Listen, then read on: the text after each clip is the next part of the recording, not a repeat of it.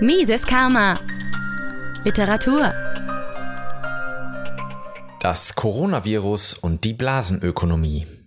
Ein Artikel von Olivier Kessler erschien am 18.03.2020 auf der Website von Finanz und Wirtschaft.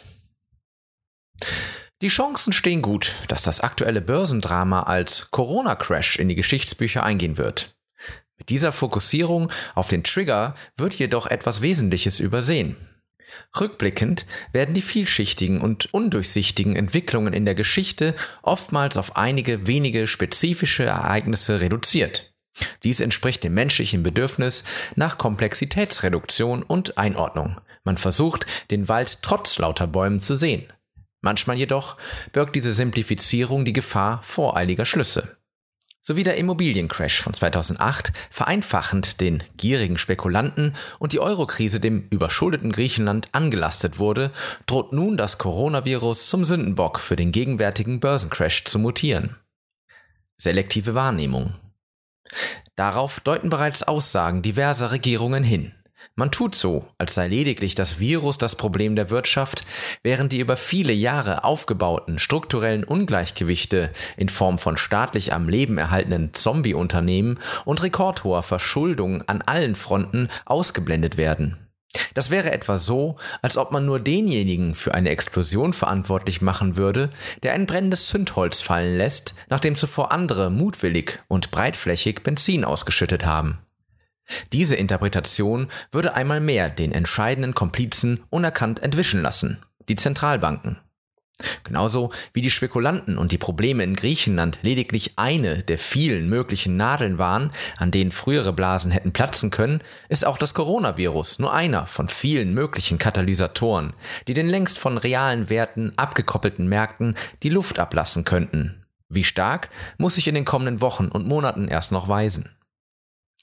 Eine weltweite Pandemie diesen Ausmaßes, erst noch in Kombination mit einem Ölpreisschock, hätte bestimmt auch unter geldpolitisch normalen Umständen eine Marktkorrektur zur Folge. Jedoch dürften die Konsequenzen in der heutigen Blasenökonomie um ein Vielfaches gravierender sein. Genauso wie das Coronavirus vor allem für Patienten mit diversen Vorerkrankungen wirklich gefährlich ist, so ist das Virus auch für diejenigen Volkswirtschaften besonders bedrohlich, die seit einiger Zeit an geldpolitischen Größenwahnsinn kränkeln wo also das Sparen für schwierige Zeiten durch Niedrigzinsen bestraft sowie die Überschuldung und das Spekulieren mit Leverage belohnt wurden. Eine solche Geldpolitik hatte auch die historisch große Depression 1929 verursacht, obwohl dies in diversen Lehrbüchern anders dargestellt wird. In einer der profundesten Analysen dieser Periode, in America's Great Depression, hat Murray Rothbard entgegen weit verbreiteten Klischees gezeigt, dass die große Depression von der expansiven Geldpolitik der US-Zentralbank verursacht wurde. Die Geldmenge wurde zwischen 1921 und 1929 um 62 Prozent ausgeweitet, was zwar keine Konsumentenpreisinflation, dafür aber eine Blase auf den Finanzmärkten schuf. Parallelen zu heute sind unübersehbar. Das Federal Reserve, kurz Fed, gab selbst zu, dass seine Geldpolitik die Weltwirtschaftskrise verschuldet hatte. Nobelpreisträger Milton Friedman vertrat in seiner umfangreichsten Studie zusammen mit Anna Schwartz die Ansicht, dass es ohne Federal Reserve auch keine große Depression gegeben hätte. Unter dem früheren wettbewerblichen Geldsystem hätte die Clearingstelle der Privatbanken die Lage schnell entschärft.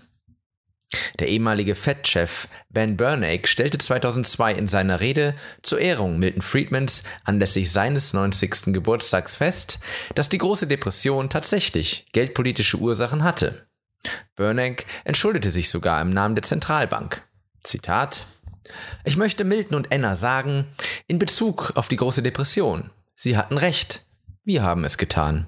Es tut uns sehr leid, aber dank Ihnen werden wir es nicht noch einmal tun. Zitat Ende. Dieses Versprechen war jedoch heiße Luft. Nicht nur hatte die amerikanische Zentralbank mit ihrer expansiven Geldpolitik zwischen 2002 und 2007, als die Geldmenge M2 um 39 Prozent von 5,4 auf 7,5 Billionen Dollar erhöht wurde, die Immobilienblase heraufbeschworen, deren Platzen die Finanzkrise von 2008 einleitete. Auch hat sie seither unbeirrt an ihrer problematischen ultra-expansiven Geldpolitik und der Herummanipulierung der Zinsen festgehalten. Von 2008 bis 2019 hat sie die Geldmenge M2 sogar noch stärker ausgeweitet, nämlich um 103 Prozent. Von 7,5 auf 15,2 Billionen Dollar. Der Dow Jones avancierte im selben Zeitraum 128 Prozent. Wohlgemerkt, gemessen von Anfang 2008, als die Märkte noch nicht dramatisch eingebrochen waren. Wobei nicht eindeutig ist, welcher Anteil auf zusätzliche Wertschöpfung und welcher auf zusätzliche Geldschöpfung zurückzuführen ist. Die Schweizerische Nationalbank SNB übertrumpft das FED sogar noch. Sie hat ihre Zentralbank-Geldmenge von rund 50 Milliarden Franken 2008 auf 584 Milliarden Franken 2019 vergrößert, also um über 1000 Prozent. Die Notenbanken konnten sich damit zwar vordergründig als Feuerlöscher in den von ihnen verursachten Krisen in Szene setzen, gleichzeitig haben sie damit aber auch zuverlässig das Benzin für einen noch größeren Flächenbrand ausgeschüttet, der irgendwann nicht mehr in den Griff zu kriegen sein wird. Große geldpolitische Risiken.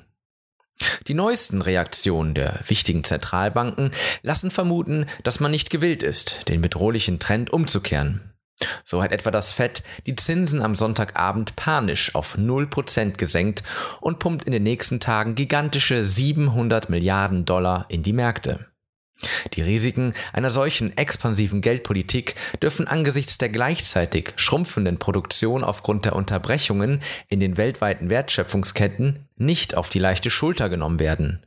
Übereifrige Maßnahmen der Zentralbanken könnten unter solchen Umständen rasch in eine Hyperinflation umschlagen. Ein Horrorszenario, das um ein Vielfaches schlimmer wäre als ein zugelassener konjunktureller Abschwung. Es ist höchste Zeit für ein Umdenken und für eine geordnete Abkehr von der Blasenökonomie. Mises Karma, der freiheitliche Podcast. Auf Spotify, Deezer, iTunes und YouTube sowie unter miseskarma.de. Liebe Podcasthörer, wenn Ihnen diese Ausgabe gefallen hat, helfen Sie doch dabei, Mises Karma noch bekannter zu machen.